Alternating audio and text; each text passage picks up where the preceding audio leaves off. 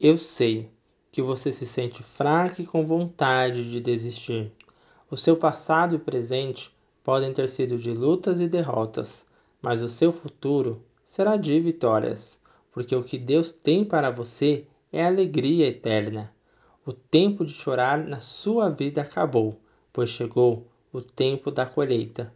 Você crê?